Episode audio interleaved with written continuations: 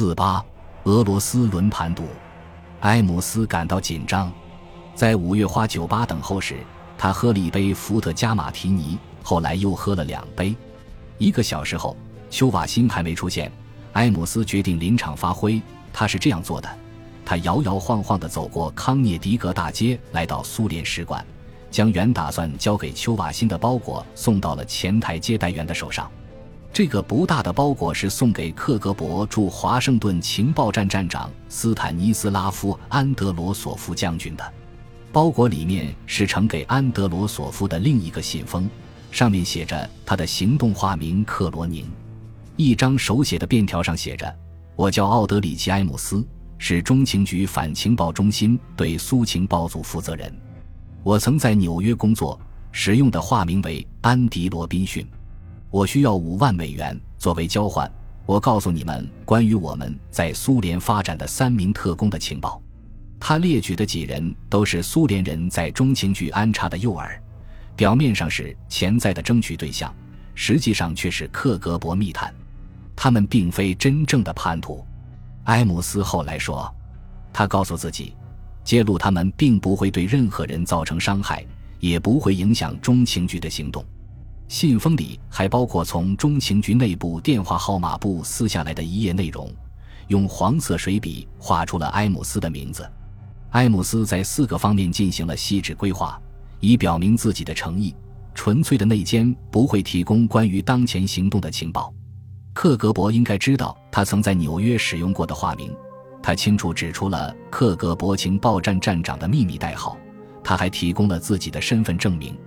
这肯定会引起苏联人的注意，之后钱财就会滚滚而来。埃姆斯清楚克格勃的工作特点，没指望马上得到回复。情报站会将上门者的情况向莫斯科进行汇报，克格勃总部会展开调查，并从中发现对西方挑衅的机会，最终相信他的诚意。我确信他们会做出积极回应。埃姆斯后来写道，结果也如我所料。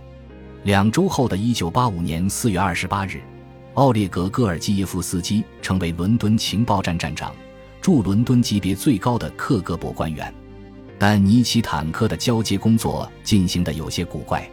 按照传统，离任的克格勃站长会留下一个包含重要秘密文件的上锁公文包。在尼奇坦科安全的登上飞往莫斯科的飞机后，戈尔基耶夫斯基打开了文件夹。只看到了一个装有两张纸的棕色信封，里面是两年前迈克尔·贝塔尼放到古克信箱的信件影印件，其内容每家英国报纸都进行了报道。这是一个玩笑吗？一种对于古克无能的暗示，还是一个警告，或者是尼基坦科发出的不祥信号？是不是因为他不信任我，所以觉得不能让我知道那些仍然保密的事情？但如果是这样的话，为何留下一个如此遮遮掩掩的信息？最可能的原因是，尼奇坦科只是想给抢了他站长宝座的竞争对手制造一点麻烦。军情六处对此也感到困惑。我们本指望能得到一些高价值的情报，但没有如愿以偿。我们本以为能知道是否有某位内阁成员曾长期为克格勃充当特工，或者发现更多的贝塔尼。但我们没有得到任何情报，这令人欣慰，但也夹杂着一种失望。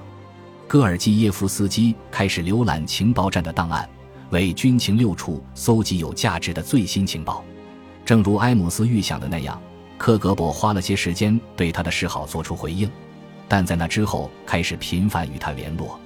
五月初的一天，丘瓦辛给他打了电话。轻描淡写的提议，他们可以在五月十五日到苏联使馆一起喝酒，然后到当地一家餐厅吃午餐。实际上，丘瓦辛对此既不热心，也非全然漫不经心。他是一名纯粹的军控专家，不愿卷入那些狡诈而危险的间谍游戏。让你们的人来干这种脏活吧。当要求他联系埃姆斯并安排见面时，丘瓦辛说道。克格勃立刻直言不讳地表示。埃姆斯点名要见他，丘瓦辛无论是否愿意，都必须完成任务。此前的三周时间里，克格勃一直很忙。埃姆斯的信立即交到了苏联使馆反情报负责人维克多·切尔卡申上校手中。切尔卡申意识到这封信内容的重要性，给第一总局局长克留奇科夫发了一封高度加密的电报。克留奇科夫又将此事报告给了克格勃主席维克多·切布里科夫。切布里科夫立即授权军事工业委员会提取了五万美元的现金。克格勃是一头笨重的野兽，但在必要时也可以迅速行动起来。五月十五日星期三，埃姆斯按照吩咐再次来到苏联使馆。此前，他向中情局和联邦调查局宣称自己正在努力争取一名苏联军事专家。我知道自己在做什么，我决心干成此事。丘瓦辛在使馆走廊里见了埃姆斯，然后把他介绍给了克格勃官员切尔卡申。切尔卡申带他去了地下室的一间小会议室，两人都没有说话。切尔卡申用手势告诉埃姆斯，房间里可能有窃听器，然后笑着递给了埃姆斯一张纸条：“我们接受你的报价，很高兴和你合作。我们希望你把丘瓦辛当作接头人，也就是我们进行谈话的中间人。他会给你钱，并和你一起进午餐。”埃姆斯在这张便条的背面写道：“好的。”非常感谢，但事情还没完。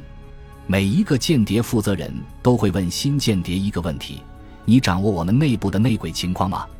在我们的组织里，有没有可能出卖你的潜伏间谍？戈尔基耶夫斯基在同意为英国从事间谍活动的那一刻，也被问了同样的问题。切尔卡申训练有素。他不可能不问埃姆斯是否知道可能发现他的叛变行为，并报告给中情局的克格勃内奸的情况。埃姆斯同样期待着对方问他这样的问题。他知道十几名特工的情况，包括两名苏联使馆内部的特工，还有一个英国人手下职位最高的特工。埃姆斯后来承认，他当时还不知道戈尔基耶夫斯基的身份。一个月后。他开始系统性的出卖中情局在苏联方面安插的特工。切尔卡申在2005年出版的回忆录中指出，有关戈尔基耶夫斯基身份的关键信息并非来自埃姆斯，而是一个暗中告密者，一个身在华盛顿的英国记者。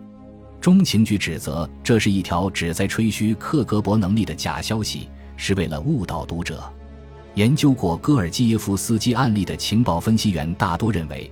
刚和苏联人联系时，埃姆斯曾向对方透露，克格勃内部有一名为英国情报机构工作的高级内鬼。他当时可能不知道此人是戈尔基耶夫斯基，因为他没有亲自调查此事。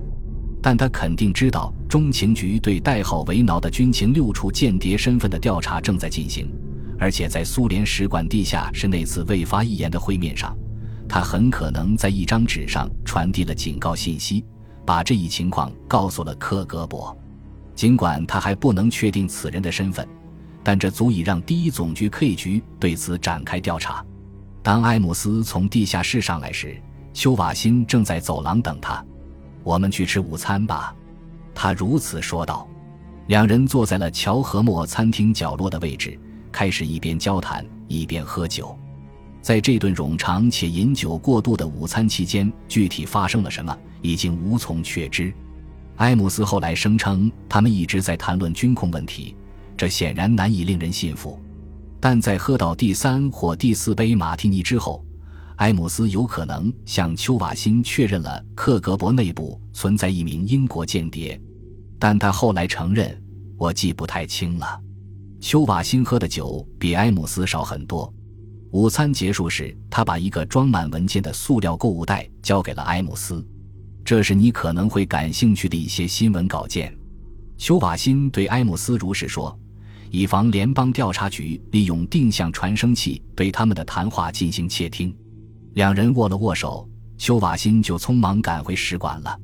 尽管酒精早已麻痹了神经，埃姆斯还是踉跄地爬上车，开回了家。在乔治华盛顿大道，他把车停在了靠近波托马克河的一处风景优美的避车道上。打开了购物袋，在底部各类使馆宣传材料下方是一个包装好的长方形包裹，有一小块砖大小。他撕开了一角，埃姆斯感到大喜过望。里面是一叠五百张一百美元面额的钞票。在这位美国人忙着数钱的同时，回到苏联使馆的丘瓦辛向切尔卡申通报了有关情况。切尔卡申又拟了一份加密电报，呈给克格勃主席切布里科夫本人。埃姆斯到家时，克格勃已经展开了历史上规模最大的一场内鬼调查行动。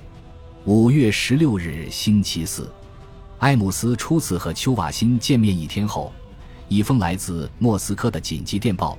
摆在了新上任的克格勃伦敦情报站站长的办公桌上。看过电报，奥列格·戈尔基耶夫斯基不寒而栗。为了对你的站长任命进行核准，请于两天内紧急赶回莫斯科，与米哈伊洛夫同志和阿廖申同志进行重要谈话。米哈伊洛夫与阿廖申分别是克格勃主席维克多·切布里科夫和第一总局局长弗拉基米尔·克留奇科夫的行动化名。这份指示出自克格勃最高层。